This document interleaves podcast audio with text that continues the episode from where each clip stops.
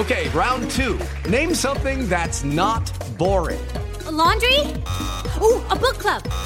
Computer solitaire, huh? Ah, oh, sorry, we were looking for Chumba Casino. That's right. ChumbaCasino.com has over 100 casino style games. Join today and play for free for your chance to redeem some serious prizes. ChumbaCasino.com. No purchase necessary. Full prohibited by law. 18 plus terms and conditions apply. See website for details.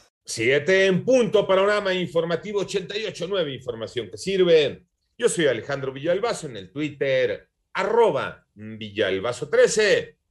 Es lunes 1 de noviembre, Iñaki Manero, ¿cómo te va Iñaki? Muchas gracias Alex, vámonos con el panorama COVID, la cifra de personas fallecidas a nivel mundial ya llega a 5 millones 1.764 personas. El número global de casos alcanza ya los 246 millones 802 mil 892, de acuerdo con el gran concentrado que hace la Universidad Johns Hopkins.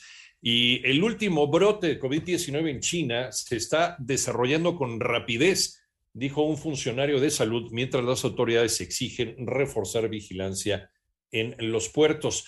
El panorama de la pandemia en México la tiene Mónica Barrera. Moni. En las últimas 24 horas se notificaron 1.446 nuevos contagios de COVID y la cifra total de casos asciende a 3.807.211. También se sumaron 89 defunciones en un día y así suman 288.365 fallecimientos. La Secretaría de Salud informó que del 1 al 14 de noviembre 29 entidades federativas estarán en color verde del semáforo de riesgo epidémico por COVID, dos en amarillo, uno en naranja y ninguna en rojo. La semana epidemiológica 42 abre con una disminución de 19% en el número de casos estimados en comparación con la semana anterior. Asimismo, en los últimos 14 días, 26.915 personas presentaron signos y síntomas de COVID-19 en 889 Noticias. Mónica Barrera.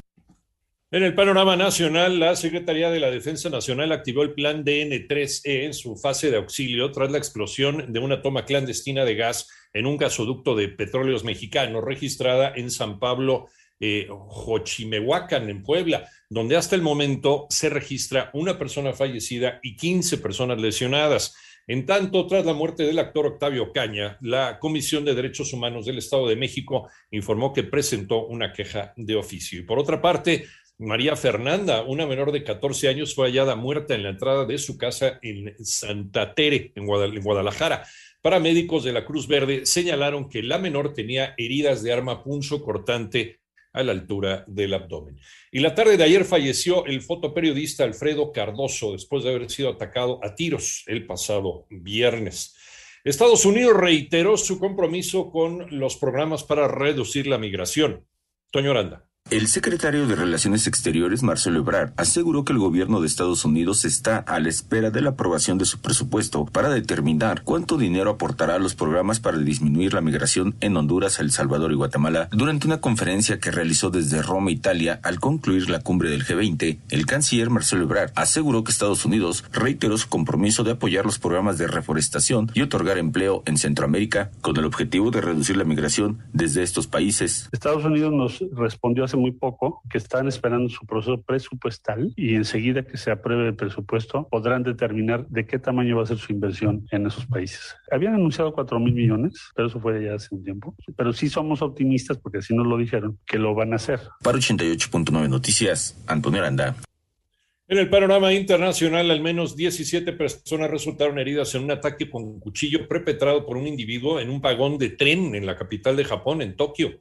Por otro lado, en los Estados Unidos al menos dos personas murieron y 12 personas resultaron heridas durante la noche del sábado en un tiroteo reportado en una fiesta de Halloween en Joliet Township, en Illinois. Y los mandatarios en la cumbre del Grupo de los 20 expresaron su apoyo a un acuerdo para imponer un impuesto global mínimo de 15% a las empresas para desalentarlas de utilizar recursos contables a fin de evadir impuestos en paraísos fiscales.